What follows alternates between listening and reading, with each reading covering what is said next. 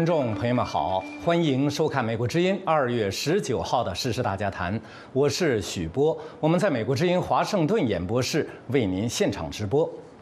今天的节目呢，为大家准备两个话题：一，王毅重话警告对华脱钩，去中国化，北京自食其果；二，纳瓦尔尼猝死，普京难脱干系，中国政治环境更为险恶。我们欢迎观众朋友们通过美国之音在 YouTube 上的直播聊天室跟我们互动，向嘉宾提问或者发表您的看法。好，下面我们就开始第一个话题：王毅重话警告对华脱钩，去中国化，北京自食其果。中国外长王毅二月十七号在慕尼黑安全会议上强调，中国是负责任的大国，将坚定做动荡世界中的稳定力量。他警告说：“谁试图以去风险为名搞去中国化，谁就将犯下历史性错误。”此前一天，王毅在会晤美国国务卿布林肯时也指出，把去风险搞成去中国，建小院高墙，搞对华脱钩，终将反噬美国自身。那么，为什么对华科技脱钩、经济去风险正在成为西方发达国家共识？中国是动荡世界中的稳定力量，还是危险因素？北京软硬兼施，能否挽留国际资本，打动西方政客，阻止去中国化的潮流呢？我们讨论这个问题，为您邀请到的两位嘉宾，一位是美国爱德菲大学文理学院院长、政治学教授王维正，王教授您好。主持人好，李教授好，观众听众大家好。好，另一位呢是台湾国立政治大学国家发展研究所兼任教授李友谈，李教授您好。哎，主持人好，王教授好，哎，大家好。我们欢迎观众朋友们在收看我们节目的同时，踊跃参加讨论。我们将在讨论过程中选用您的问题和评论。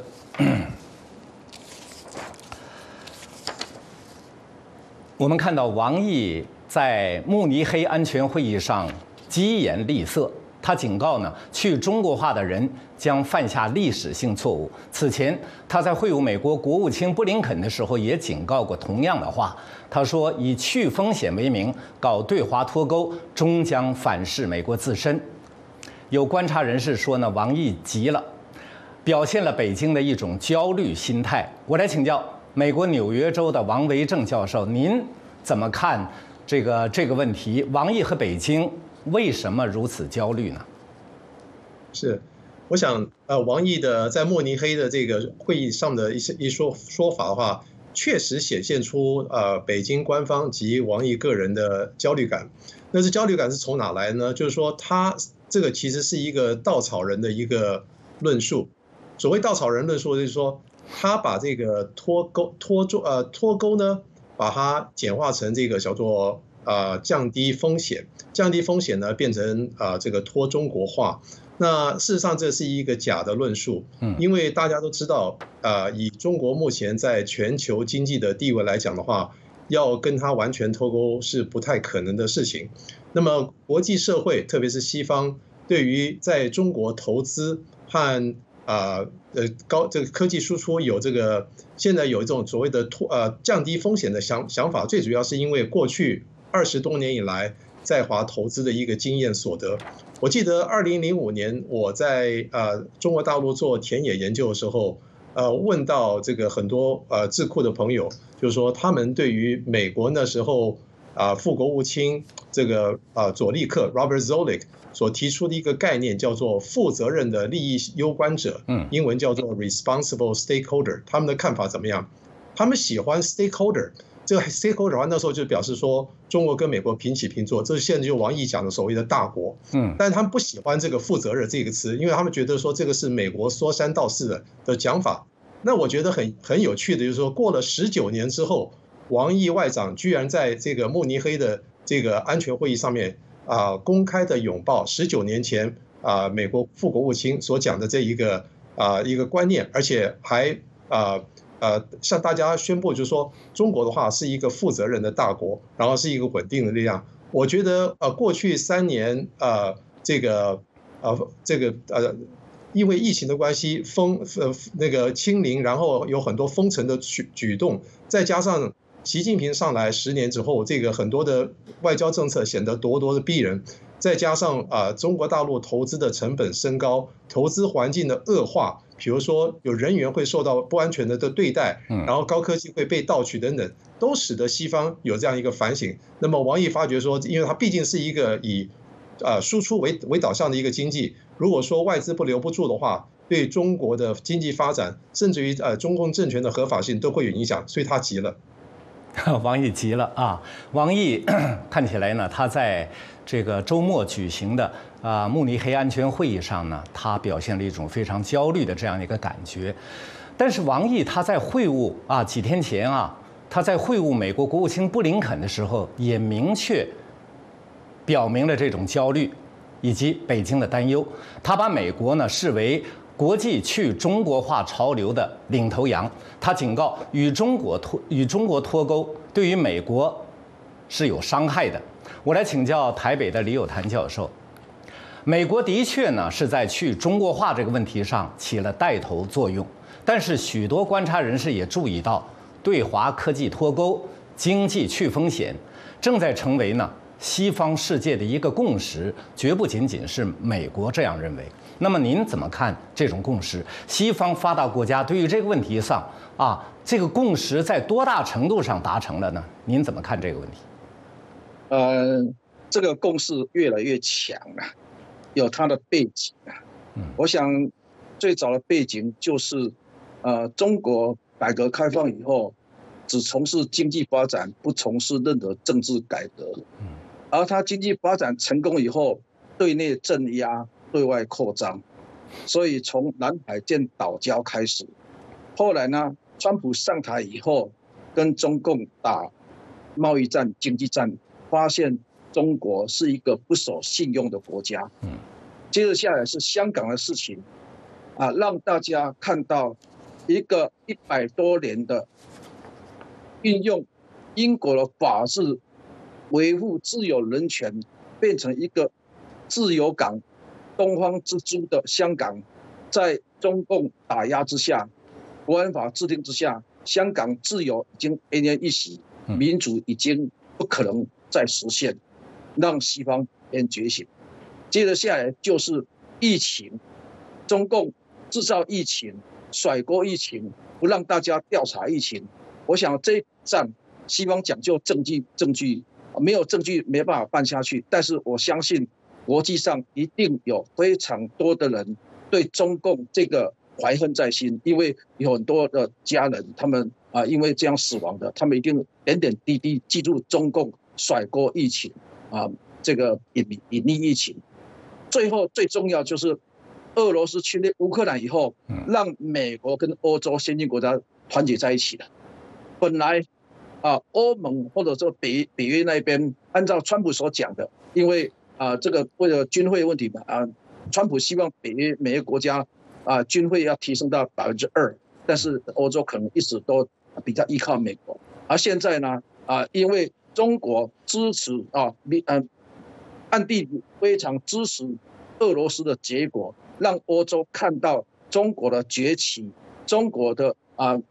帮助俄罗斯。来对抗啊，乌克兰等于对抗欧洲，让自由世界团结在一起，所以这个共识已经越来越强。说中国啊是一个啊邪恶轴心啊，这个是啊无法再再再让它跟西方平起平平坐，也就是去中国化，现在已经形成一个越来越强的共识。好，刚才呢，我们两位教授呢发表了他们的看法，现在。我们来看看网友们的意见，啊，一位叫 Twin Prime，我们这位网友他在昨天回应我们这期节目在推特上的这个节目预告的时候呢，他发表了下列的评论，啊，Twin Prime，他说，二零一九年持工作签证在上海的外籍人员有四十九万，现在不到三万，难怪中共要死皮赖脸缠住西方。说的其实就是王毅的这种焦虑心态。另外一位叫自由蜜蜂，他说王毅如此焦虑，看来西方终于做对了。Terry 二零二四，他说前几天不是还说中国人不吃那一套吗？我们看也有不同意见。一位叫白富金的网友他说，成为国际共识了，美国以及几个傀儡国家就成了国际了。那几个傀儡国家如果不是害怕美国的淫威，逼着人家跟中国脱钩，谁会愿意脱钩呢？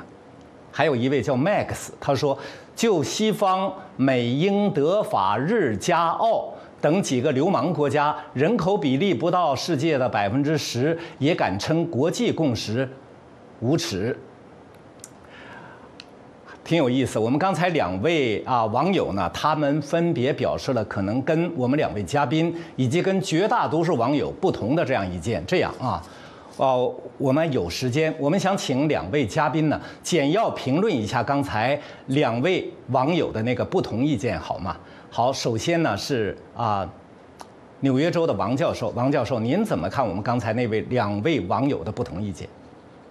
我想第一则留言的话，就很大意义的代表了，就是说外资的话，它是用脚来投票，因为上海的话是这个中国最主要的一个啊城市，然后呃，那么如果说四十九万的工作签证马上掉三万的话，我有人有一句俗话讲说，杀头的生意有人做，赔钱生意没人做。我想的话，这个是外资最重要的外资。没有错，这些呃，美国跟西方国家人口并不是很多，但是有一些这些呃，就是说中国有一百八十几个邦交国，那么其他在非洲的、在大洋洲的那些国家，他们会到上海来投资吗？好，那么台北李教授，您怎么看？呃，中国一直想要拉所谓的拉啊南方国家或者开发中国家了啊，不仅是在联合国了，在各种场合，包括“一带一路”了，但是。自由民主国家几乎基本上绝大部分都是进步国家，或者我们说全世界进步的国家基本上都是自由民主国家。所以美国形成自由民主的联盟，它的先进国家就科技挂帅的国家。今天 AI 世界已经来临啊，这个科技挂帅啊引领世界变迁。所以啊，中共他害怕就是这一项，因为中共如果没办法再窃取高科技。啊，美国以以高科技禁运先锋，打中他的啊，打蛇打七寸打中了，啊，那么这个部分呢，中共会非常在乎。那么啊，这一部分呢，我我想自由民主国家也可以很容易就跟啊开发中国家共同团结在一起，进一步的哈，就像当时对待苏联一样，也就是我们现在强调是不以冷战为名的新冷战开始了。好，那么李教授，我再跟进一下啊。您刚才提到呢，英美英德法日加，还有澳大利亚等等这些先进啊，您刚才称这些国家呢是先进国家，但是我们这位网友叫 Max，他说就西方美英德法日加澳等几个流氓国家，人口比例不到百分之十，他把这些国家跟您恰恰相反，他认为是流氓国家，您怎么看这个问题？嗯。有一本书哈，就是启蒙啊，在启蒙年代，台湾翻译成在启蒙年代啊，平可所写的啦，那一本哈，那个啊，当下的启蒙，中国翻译成当下的启蒙，那里面讲的非常清楚啊，啊，启蒙运动从啊科技和文明到呃文人文主义到科到科学这边发展，这是人类进步的象征呐，所以这些进步的象征中啊，严格说起来，这个全球本来就是一个不均衡发展了。而不均衡发展过程中，不只是刚才啊主持人所讲的那些那些国家，像台湾现在已经被列入全球经济学人将台湾评为全球第十名的民主国家了。嗯，现在那个民主排行榜，日本、南韩、台湾都在美国的前面了，所以已经有越来越多的新兴民主国家啊，跟啊。我们讲说第二次或第一次大战前那些先进国家并列了，所以这个自由民主国家已经不是那几个所谓流氓的，而是中国这里没有跟上队。中国是一个经济发展已经这么好了，然后不愿意走民主化的一个当代最大的国家，而他们没有跟上队。现在大家在采取对他的这种啊疑虑也好，对抗也好，或者说去中国化也好，他们担心，他们害怕了，而他们找不出理由。好。那么每次啊，我们谈到国际上去中国化潮流的时候，北京呢都似乎感到很愤怒，也很委屈，仿佛受到了很大的误解一样，受到了极不公正的待遇一样。但是国际社会越来越多的有识之士认识到，中国利用不公正手段占尽了便宜，成为过去几十年来全球化浪潮最大的一位赢家。那么现在亡羊补牢，为时未晚。来请教王教授，您怎么看这个问题？目前这个去中国化潮流是世界误解了中国，还是中国亏待了世界呢？我觉得现在这个潮流的话，可以说是西方过去四十年来对华政策的一个反省吧。嗯，本来在这个中国改革革开放之后，西方国家的一个主流意见是希望能够把中国带入这个啊这个一个以西方在二次世界大战以后所塑造的一个啊以自自由开放的一个经济体系，让它能够逐渐的越来越像西方。那么，所以让中国进入了这个呃世界贸易组织。然后呃那时候也觉得说啊这个用这个互联网啊 Internet 的话可以改变中国，因为 Internet 的话是基本上来讲是一个啊呃民主的一个东西。就后来这三四十年前人发现说，呃中国呢是利用这个现有的这个体系来呃呃获得最大的利益，所以他毫无疑问是这所谓全球化的最大受益者。但是他对着全球化的这个贡献呢，很多方面是希望说能够改变。这个现有的这个经济体制，比如说，他在世界贸易组织里面，现以现在这个中国这么大的一个经济体，他说他还是享用的所谓的开发中国家的一个待遇。我想这就是一个很严重的一个扭曲。另外，很多人认为说，呃，这个互联网会改变中国，现在发现说是互联网被中国给改变。他不但用互联网来获得西方的这个科技跟这个知识，然后他还可以用这个东西来。啊，不但控制自己的人民，而且还可以对对国外输出他的一一个所谓的锐实力，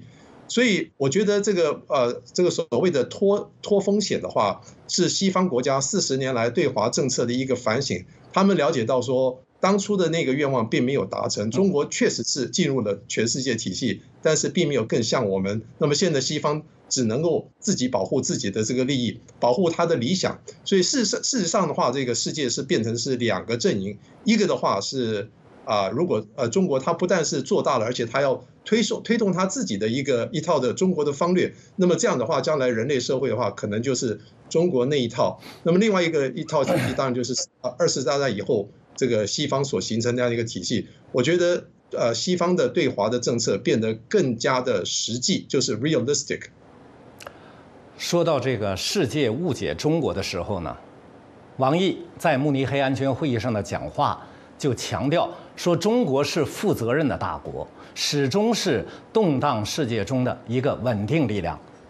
但是，正是在这个问题上，中国与国际主流社会的看法不同。我来请教李教授：中国到底是动荡世界中的一股稳定力量？还是危险因素？国际上的去中国化潮流到底是美国别有用心，还是中国咎由自取呢？当然，当然是危险因子因子嘛，啊，动荡因素嘛，啊，为什么？因为中共的崛起，毛泽东时候是用暴力加上谎言，邓小平开始加上金钱，你说改革开放就是。中共的集权专制体制不改变，然后呢，啊，运用资本主义发展市场市场经济发的方式发展它的经济，嗯，然后呢，当它壮大以后，再用这个金钱呢，本来是对内镇压，现在开始对外扩张，就形成危险因子是全球动荡的因素，啊，这个动荡呢，不只是对台湾啊，包括啊对印太啊。啊，大家都感受到，包括甚至于包括到这个啊，澳洲旁边那些呃那个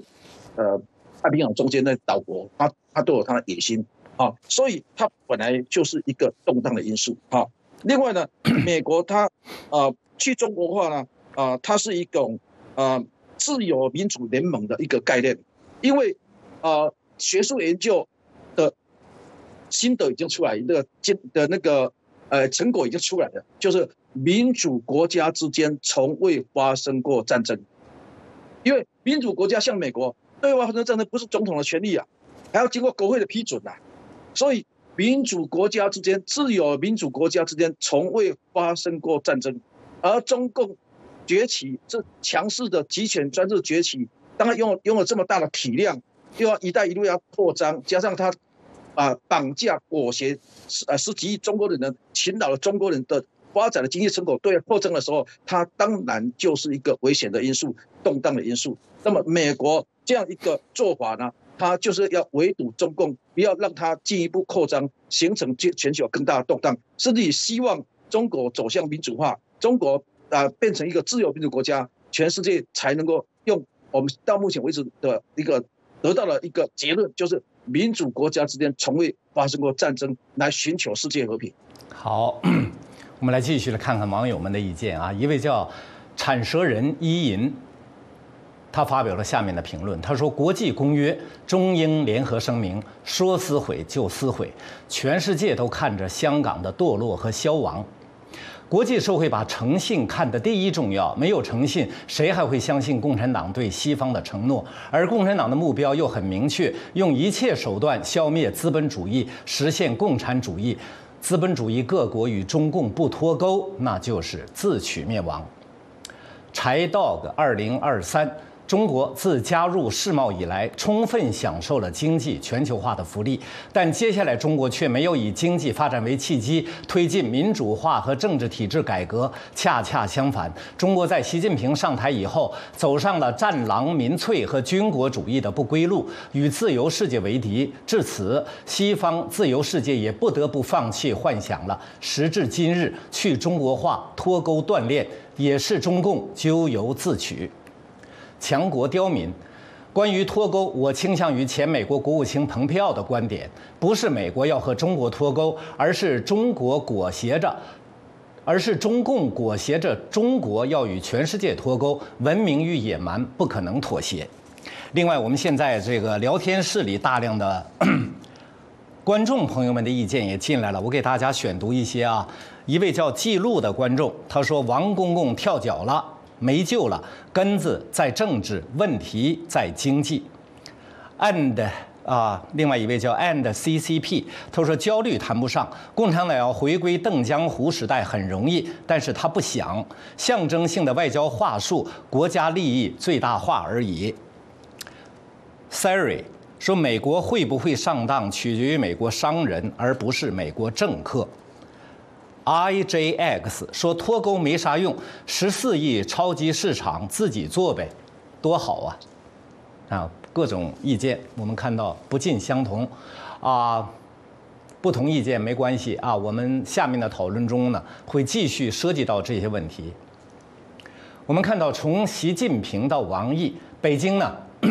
多次警告。对华脱钩的这样一个风险，并且采用软硬兼施的手段，力图呢挽救啊挽留这个国际资本，打动西方政客。我来请教王教授，您如何看待这一次西方社会对华科技脱钩、经济去风险的这样一个决心？去中国化未来有没有可能成为一种国际大趋势和潮流呢？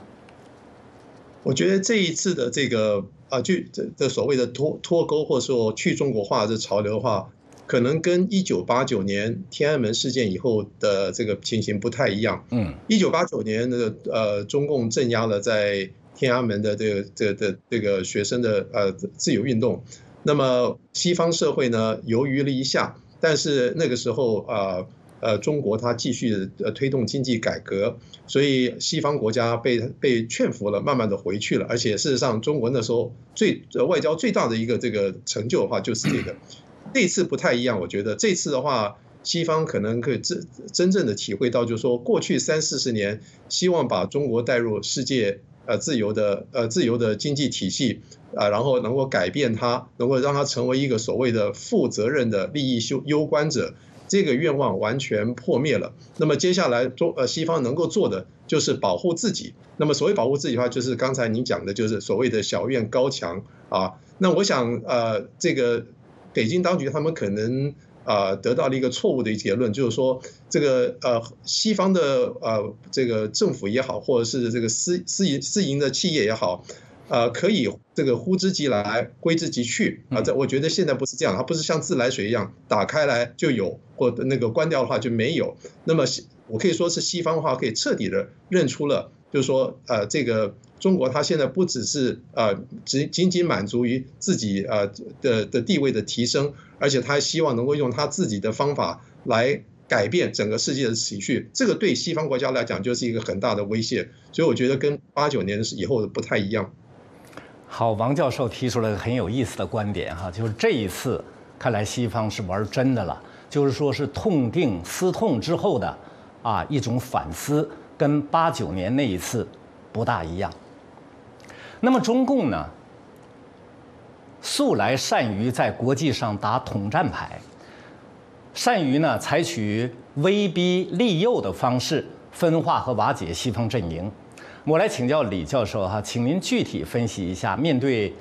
中国的这个威逼利诱，您觉得西方阵营中哪些国家是比较薄弱的环节，有可能被北京拿下，从而呢阻止和瓦解当前国际上这种去中国化的潮流呢？嗯，首先我要呃回应一下刚才主持人所。练的那几位网友，我觉得尤其前面呃先提了几个网友意见哦，非常的深入，非常棒哦，哎，等于帮我的观点做一些呃补充解释，呃，我很高兴哦。那呃，中国中国现在的这种做法呢，呃，如何呃国际如何呃呃瓦解它，呃呃避免它瓦解掉哈？我想这个有有几个因素啦。第一个哈就是。啊，现在的啊，南方或第三世界的这个经济发展不好的这一部分呢，西方如何啊重新哈啊以“一带一路”中共“一带一路”所造成的这个冲击为为原因为理由哈，加紧跟这些国家的结合，跟这些国家的合作，这是第一个啊啊，以免说说这个啊让让啊第三世界国家会影响到自由世界的运作啊。第二个呢，呃，经济部分哈。啊，中国善于哈啊分化了啊，因为我们都知道经济市场哈，常常有时候会有取代效用啊。比如说啊，在呃早期哈，当挪威啊提名啊刘晓波作为诺贝尔和平和平奖得奖主的时候，中共就可以制裁这个国家，然后将这个相关的产业、相似的产业移转给北欧其他国家，用这种方式来分化打击的。这种经济的这种这种分这种分化哈啊，西方也要注意的。啊啊，最后还是一个民主化因素了。也就是说呢，民主国家难免会有选举，那选举呢，总是有些人会亲美或亲中。那这个状况之下呢，如果有些呃国家选选择的比较亲中的那个候选人上台，那就给中共一个呃一个机会。这也就是印证一件为什么中共要介入啊，希望自由民主国家选举，他自己没有选举，也不让别人来介入他的国家的政治，但是他要介入。几乎想要介入，所以所以有了自由国家的选举，就是因为他想要操弄国际政治。那这一点来讲，西方要要去好好去去想一想，如何啊学习团结对外。像这一点，美国的国会就做得很好。美国两党政治对国内议题差别很大，但是对中政策几乎一致。美国提供给全世界非常好的示范，包括提给提供给台湾很好的示范。好的，那么我们现在呢，这个前半场的时间呢，大概就到了。啊，这样啊，我们以一位网友的这个他的评论，我们来呢作为啊我们这个前半场讨论的一个终结，然后呢我们进入下半场的讨论。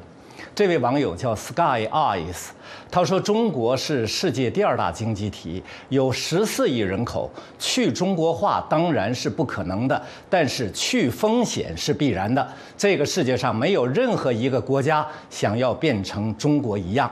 我们这位网友呢，他在最后哈就呼应了啊王教授王威正教授在节目开始之前啊他的一个结论，就是说中国这么大的经济体量，跟他完全脱钩可能是不现实的，但是去风险是必然的，因为这个世界上没有任何一个国家想要跟中国一样。好，我们感谢王维正和李有谭两位教授的精彩点评。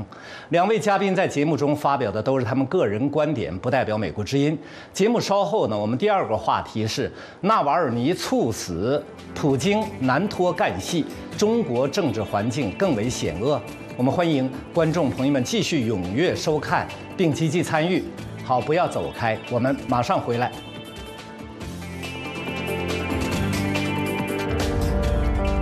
在变化的时代，世界似乎充满不确定性。我们所闻并不反映我们所见。我们寻求事实真相。当我们只被告知故事的局部时，我们失去了信任。在危机时刻，我们的梦想、希望和期盼明天更美好的祝愿，赖于新闻自由。在美国之音，我们为您带来的报道，是人们冒险去观阅的。我们把世界连接在一起，并伴以事实真相。在美国之音，我们向您展示完整故事。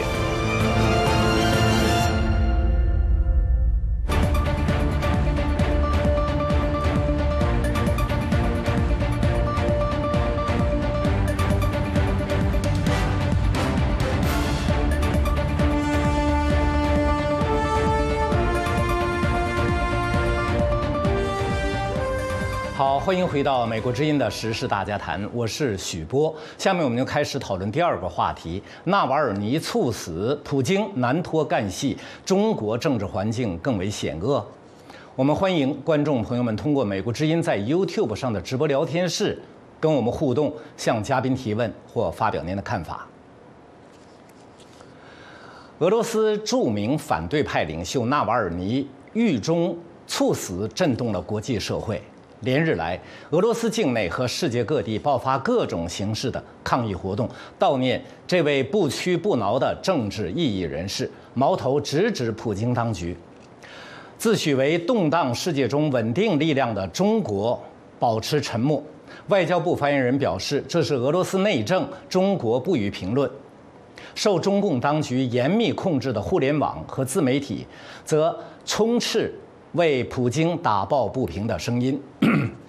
中国异议人士表示，纳瓦尔尼的猝死反映了独裁者的恐惧。与俄罗斯相比，中国的政治环境和异议人士处境更为险恶。讨论这个话题的两位嘉宾呢，仍然是台湾国立政治大学国家发展研究所兼任教授李友谈和美国爱德菲大学文理学院院长、政治学教授王维正。我们欢迎观众朋友们呢，在收看我们节目的同时，踊跃参加讨论。我们将在讨论过程中选用您的问题和评论。俄罗斯的著名反对派领袖纳瓦尔尼狱中暴亡的消息震动和激怒了整个国际社会。我们看到，从联合国秘书长到欧美各国领导人，纷纷要求俄罗斯当局调查、公布死因。尽管俄罗斯当局极力否认，但承袭了克格勃传统、素以暗杀阴谋著称的独裁者普京，似乎难逃干系。我首先来请教台北李友谭教授，您怎么看纳瓦尔尼的死因？您觉得普京的嫌疑有多大呢？啊，当然相当大，因为第一个他是呃。KGB 出来，也就是他克格勃出来的，他就情报投资。呃，我去过俄罗斯七次。哦，我记得两千零六年的时候，我们几个朋友到的，呃，那时候呃，俄罗斯已经民主化，但是又崩溃了，因为普京上台以后呢，俄罗斯民主倒退了。但那时候呢，那个气温环境呢，呃，没有像中国啊那种极权社会那么样的那那那种紧张。那我们去那边呢？我们还有朋友呢，用中指指指的那个那个那个啊情报总部啊，我都还记得很清楚。那有一次呢，那个呃有一个我们去访问的一个地方，那个我问他说：“哎，为什么普京那两千零六里面，普京呃卸任以后还要当总理啊？然后呢呃那个呃他的原来的总理当总统，然后那个呃呃办公室里面挂了两张两张相，一个就是普京，一个叫做 Medvedev，然后呢。”那个首长就讲了，就讲说他们两个搞同性恋，啊，他就用这样来来取笑他们。这代表说俄罗斯人民他们不竟然都完全那么支持普京。可是普京你可以看到，他不断的连任，啊，修改选举罢法选举罢免法，而且延长任期。然后呢，所有想要所所有可能危危害他连任的，他都采取暗暗杀手段。所以不只是这个反对党领袖，有非常多的记者无缘无故就消失掉。所以。普京呢，他可能还留给社会一些自由，包括上网啊那些部分，还有一些自由啊，私底下乱批评还没有太大关系。但如果你是记者，或如果你是反对党领袖，那危害到啊普京的想要呃继续让俄罗斯帝国伟大的这个梦想，那他为为了这个梦想，他就要要永远连着这样一个梦想呢，就就会触犯到触犯到他的这种权力逻辑，那可能就呃呃。又可能被暗杀或怎么样？那这一次呢？我觉得两个原因。第一个呢，他可能就是要给这次的那个呃慕尼黑会议啊一个一个警告，就你们你们你们安全会议要要制裁我吗？我我我做给你看。第二个就是他马上又要又要新人又要选举的，给给反对党看看说，如果你们敢像他这样的话，你们你们这个示范效用，你们你们会会很惨。我想这两个原因让我觉得他啊涉案的可能性，就是他可能不是直接杀，但是呢，他们涉案的可能性很大。好的，那么李教授呢认为普京涉案的可能性很大，可是也有一些观察人士不认为纳瓦尔尼之死跟普京当局有直接的关联。有美国的一些分析人士以及中国的政治意见人士，他们就认为说纳瓦尔尼呢已经被普京囚禁多年，政治影响有限，普京犯不上冒天下之大不韪出此下策。我来请教纽约州的王维正教授，您怎么看这个问题呢？我想我们可能呃有一些人会低估了这个不是经过合法方式选出来他们领导人心中的不安全感。嗯，那没有错，以常理来判断的话，这呃这个纳瓦尔尼已经被关到这个西伯利亚的这个监狱，然后呃呃对对对北对普京来讲的话，有什么样太大的威胁？为什么要冒天下之大不韪？但是我们忘记了，对于这个独裁者来讲的话，只要能够威胁到他的权利和生存的人或者是事物，哪怕只要是在的话，有一张图片或者是或者是有这个名字的话，对他来讲都是一个威胁。我觉得，呃，这件事情的话，普京如果没有直接的责任，也有间接的责任。为什么这样讲？因为，呃，在一般的呃民主法治的国家的话，一个人，呃，一个。呃，人他如果被当局给收押逮捕的话，那么就收押逮捕的那一天的话，你的国家当局的话，对他的人身安全，对他的这个法律上所限定的自由的话，都应该有保障。然后他今天是在你的这个监禁之下而暴亡，哈，不不明不白的要死去的话，我觉得这个当局的话是啊，毫无疑问的是要是要负负责任。嗯，那我觉得呃，我觉得这个，我觉得呃。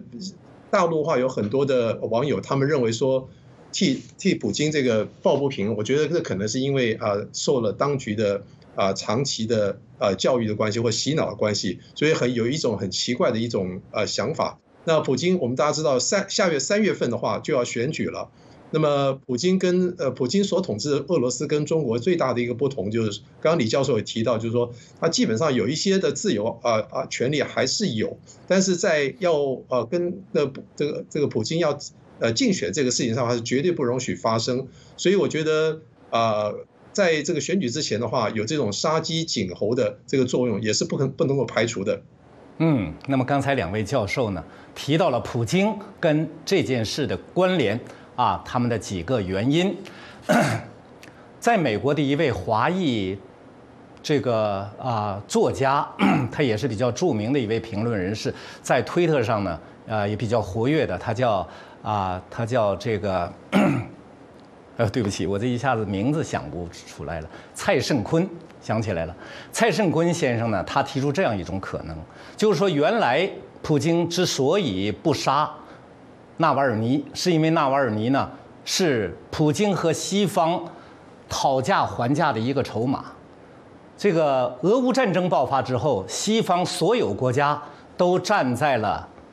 这个俄罗斯的对立面，所以这就这就让普京无所顾忌了。这个筹码已经没有用了，因此呢，普京啊终于对纳瓦尔尼下毒手了。那么两位教授不知道怎么看蔡胜坤先生的这种看法？首先，啊，首先李教授，您怎么看这种看法？呃，刚才王教授有提到了，对普京来讲，谁危害他想要继续掌权，谁就是他最大的敌人了？呃，所以啊，以以普京来讲，我所研究的俄罗斯，两千零四年的时候，最大反对党啊，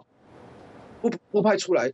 不敢或者不想要派出来，派出人来跟他竞选，嗯，因为他的选举不公正啊，你出来跟他选举也是选输，所以两千零四年的时候，竟然最大的反对势力没有想要想要人出来跟他竞选，可是没有想到后来出现一个四十几岁，这个我真的对他蛮佩服的啊，英雄出出少年了，四十几岁而已，敢这么勇敢，他被啊普京啊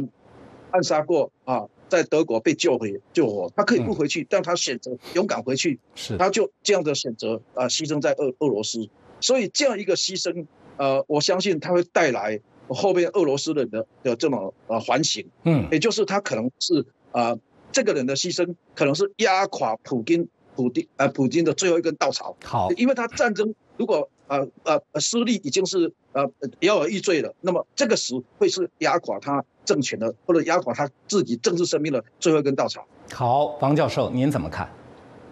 我觉得这个让这让让我想到过去的有一些在中国一些著名的异议人士啊，民推动民主人士，比如说像魏京生。那么魏京生他他是在呃牢里面前后总共坐了十八年半的这个牢。那么第一段呢时间是大家认为说他是中国跟这个西方。呃，交涉的一个最好的一个棋子，因为那时候北京要争取这个奥林匹克运动会，二零零八年奥林匹克运动会的主办权嘛。嗯。结果二零零一年在这个澳大利亚投票时候一票输掉，结果瑞金森立刻被这个归还到这个监狱里面去。嗯。然后我觉得这个这个这个就是说，这个显现说这个集权政权的话，他们啊是自己的这个子民啊，特别是呃在政治上挑战着他人来讲的话。不但是没有保护他最基本的权利，而且把它当做跟西方作为所谓这个人质外交 （hostage politics） 的一个筹码，我觉得是呃，这个我觉得这两个例子的话是有的一比。好，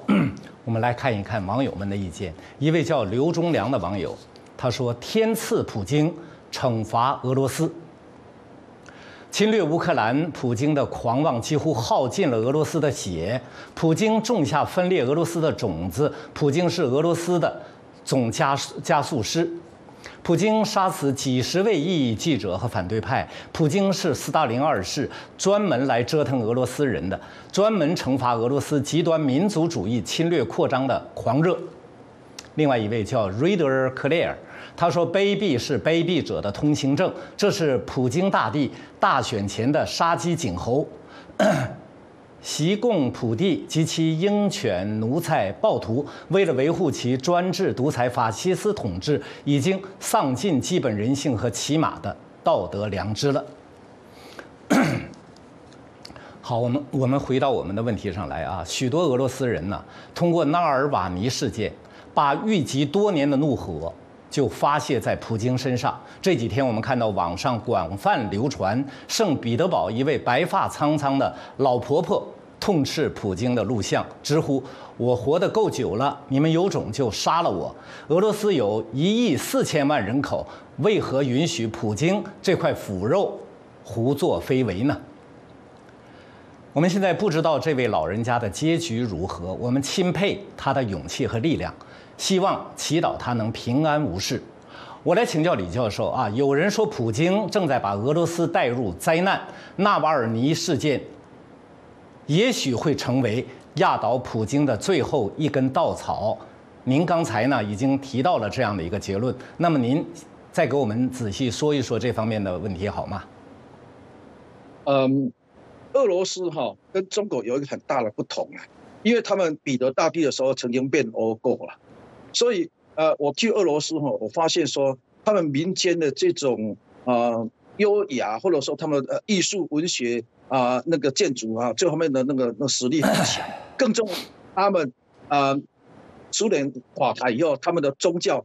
那个东正教的那个呃信仰也很强烈的，所以他们还是随时有这个良心的人的。那普京为了要恢复帝国的光荣，最后发动对。乌克兰战争如果不顺利，将现在他又这样胡作非为，想要连任，那么啊，以目前的状况来讲，我觉得呃，我对俄罗斯未来变化的可能性可能会比中国还快，也就是我们期待的俄罗斯有没有可能二度转型？因为民主民主转型的理论里面有一个叫二度转型，就是一度没有成功，然后呃倒退回又再再一次的转型。那俄罗斯我们期待它有可能会是再度转型，也就是如果战争失利，然后普京胡受非为，那么这种情况之下呢，俄罗斯呢的名气还在，那么我们期待俄罗斯再度民主转型。那么李教授，我跟进一个问题啊，刚才我们看到我们举了那个例子，那位啊呃圣彼得堡的老婆婆。他呢痛斥普京，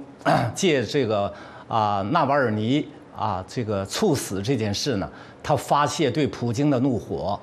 啊我们也得知呢，这个全俄罗斯全国各地都爆发了这个自发的悼念抗议这个纳瓦尔尼事件的这样一种啊各种各种各种各样的事件。啊，大概有数百人，全国各地呢已经被逮捕了。所以我的问题呢，你我是啊，您觉得这次纳瓦尔尼事件，再加上普京发动这个不义的侵略战争，让俄罗斯人民遭受痛苦，您觉得这件事会不会成为压倒普京的最后一根稻草呢？就是说，普京政权会不会受到严重的威胁呢？会，因为这个不止现在他们去悼念者被抓以后所产生的民恨、民恨、民怨，还有俄罗斯人年轻人那个嗯，不是为了不义之战而牺牲，这种民怨很也很强。加上他选举的时候，他整个提供给俄罗斯人发泄的管道，所以从现在开始，啊，普京所面对的可能会是内外交困。这种情况之下呢，啊，有可能让俄罗斯的这个战争呢没办法继续下去。所以我很期待。啊，这个啊，纳瓦呃，这个我们这个反对派领袖之死呢，会会是俄罗斯转型的契机。目前的确呢，是俄罗斯一个政治敏感的时期。我们看到俄乌战争焦灼之际呢，普京正在寻求他的第五届总统的连任。此刻发生的纳瓦尔尼猝死这个事件，也许会让普京的政治生命。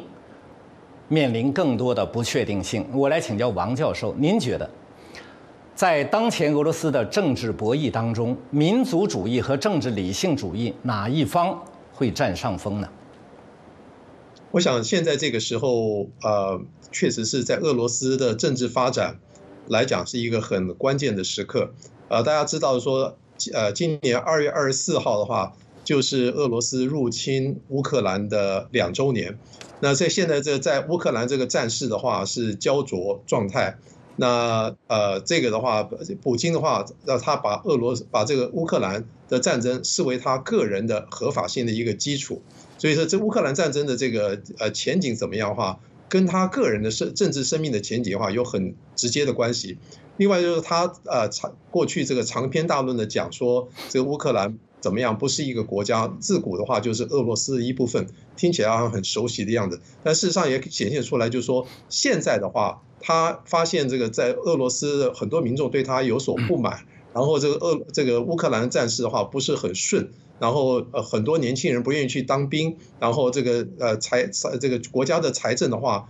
呃，是一个无底的洞，所以他唯一有可能的，就是说在乌克兰战事上取得胜利，绝对性的胜利，然后可以回来这个消消消弭一下这个呃广泛的这个民怨。但是如果说呃这个啊，如果说这个战事不是非常顺利啊，然后这个民间民间的广泛的这个怨气那个发泄出来的话，我觉得对于普京来讲的话，他可能唯一的一个希望就是希望说像。啊，中国能够慢慢的来支持，呃，能够继续的支持他，明的不能做，暗的来做。那我觉得这个对呃俄罗斯的前景来讲的话，确实是一个关键时刻。是不是就因此造成了刚才李教授所讲的这个二次转型的一个契机？我觉得是很值得观察的。好的，那么好的，王教授，我也有一个跟进问题啊。您刚才提到呢，啊，普京现在的政治处境不妙。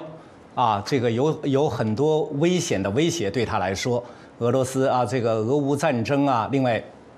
啊，纳尔瓦尼这位著名反对派领袖的这个啊死亡，都对他不利。但是普京也有许多有利因素，就是说呢，在乌克兰战争这个问题上，他打民族主义的牌，这一点呢可能对他有利。那么我请教哦，请王教授给我们简要回答一下，您觉得在？当前普京的这个政治博弈当中，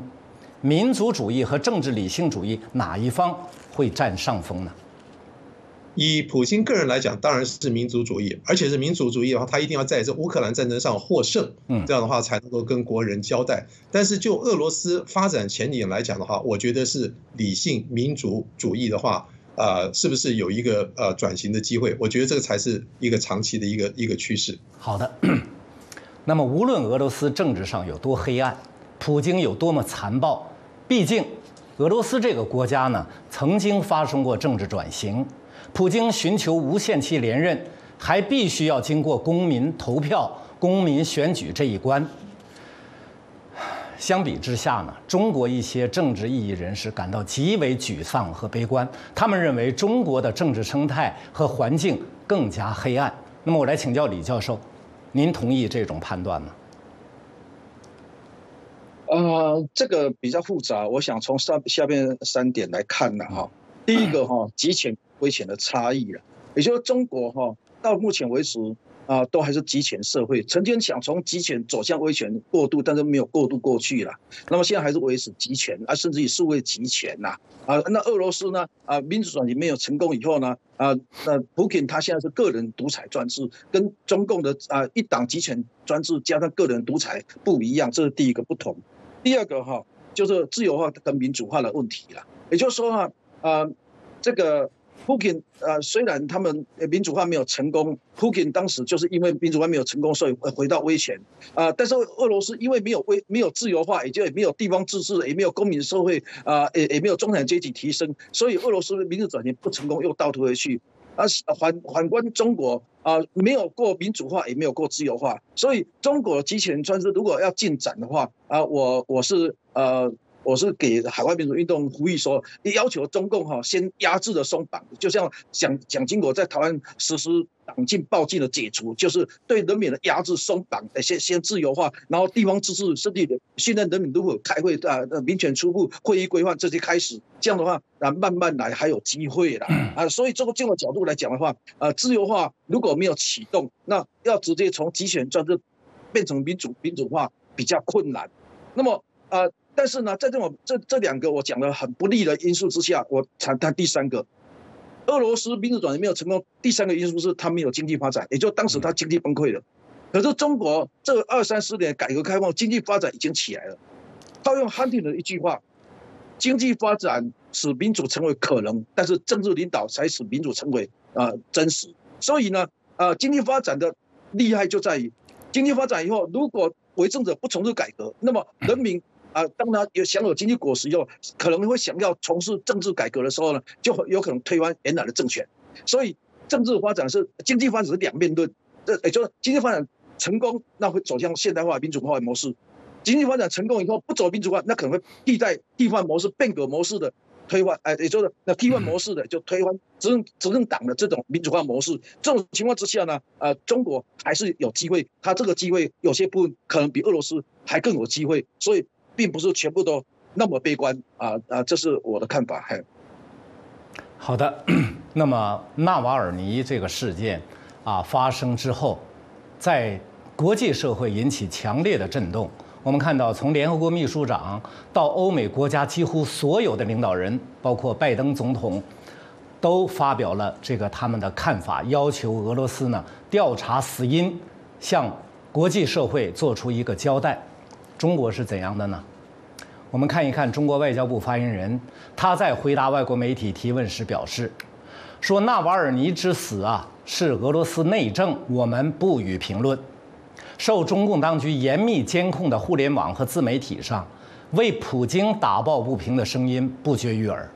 我来请教王教授，那么您如何对比俄罗斯和中国的这个政治生态以及异议人士的生存环境呢？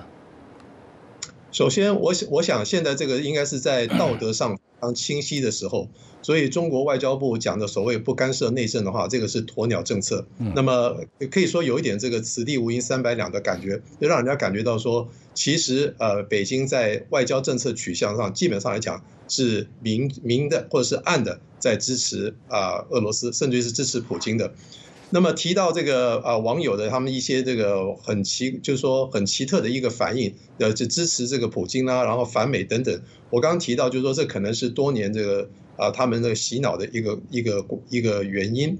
在提到说这个中国跟俄罗斯的前景，那刚刚李教授做了很精彩的分析哈。那我觉得呃。在俄罗斯的话，虽然它虽然是一个呃威权的一个社会，但基本上啊，它它它这里它有选举，比如说下下个月就有选举了。这个选举呢，可能不是开放跟公正的，但是呃，过去研究民主化的的学者也发现到说，你只要有选举，有这个它固定的一个周期啊，它的比如说这个 calendar 上有的话，那么呃，这个当局的话就必须要。去当做一回事，那么反对者呢就会有一个机会，虽然未必能够立刻把这个反呃这个当局给给取代，但是久而久之的话，人民有这样的一个习惯，有这样的一个希望。过去台湾的呃民主转型也是这样来的。那呃过去三十年前的时候，呃事实上是在这个中国大陆改革开放之后，政治上。有一段时间比较宽松，而且在体制上话有一些探索。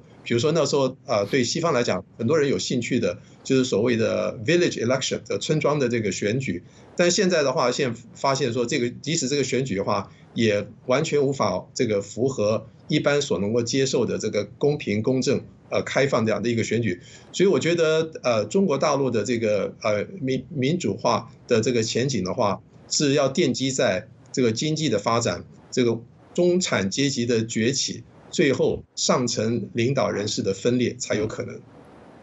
好的，我来听听网友和观众们的意见。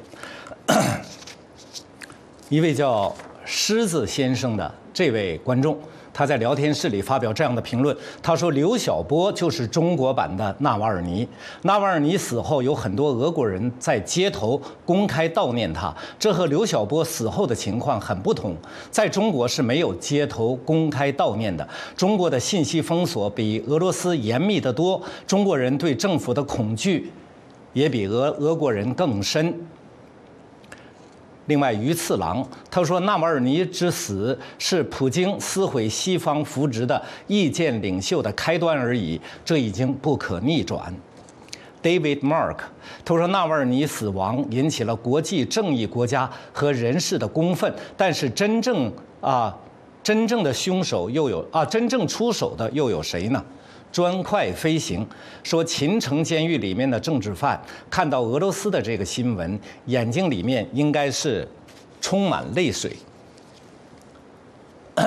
我们另外一位叫网友啊，我们另外一位网友叫柴 dog 二零二三，他说中国的政治环境确实比俄罗斯还要险恶。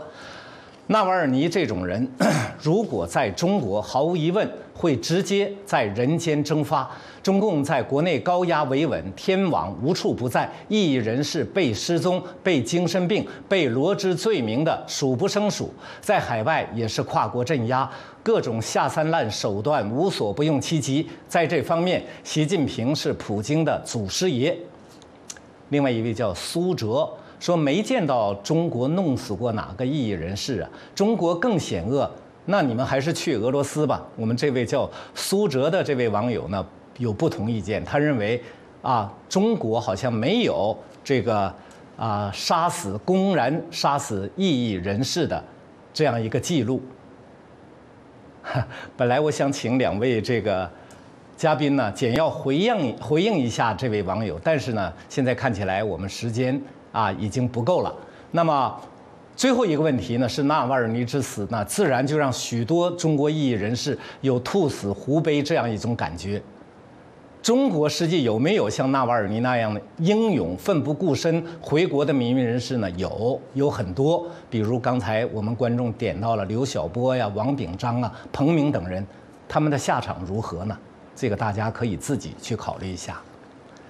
我们今天时事大家谈讨论呢，到这里就结束了。感谢王维正、李有谭两位教授参加我们的节目，也感谢观众朋友们的收看和参与。两位嘉宾在节目中发表的都是个人观点，不代表美国之音。明天时事大家谈讨论的两个话题是：一、习近平偏执令中国孤立，学者呼吁认清美中四大差距；二、中共要党政机关习惯过紧日子。那么集中财力要办什么大事呢？欢迎大家踊跃收看并积极参与。我是许波，我们下次节目再会。